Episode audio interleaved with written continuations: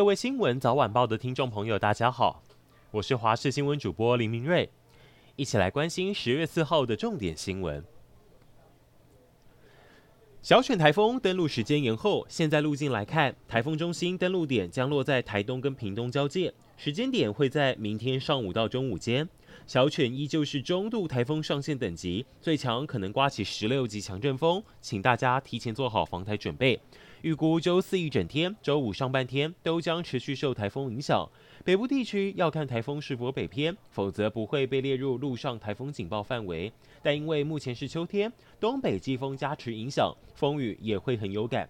西半部请注意地形峡管效应，不时都会刮起九到十级的强阵风。台风来袭，西半部将受豪雨强风侵袭。云林菜农一早就下田抢收空心菜，拿到市场去卖。还有农民因为是牛番茄没有成熟，赶快先用绳索固定。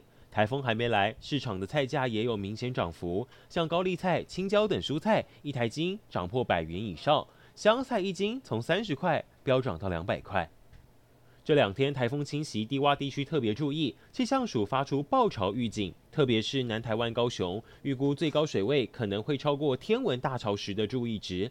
影响区域包括像高雄港、永安、鹿竹及旗津等低洼沿海地区。高雄市水利局也提早排空二十五座滞洪池，设置一百六十部的移动式抽水机来待命。屏东潮州火车站，一名男子下了火车没有出站，还往月台走去，想要搭列车北上，结果被副站长抓包逃票。这男子恼羞成怒，先攻击副站长，还朝他吐口水，导致副站长被打得手脚都是伤。希望台铁也将这名乘客列为黑名单，禁止类似行为再发生。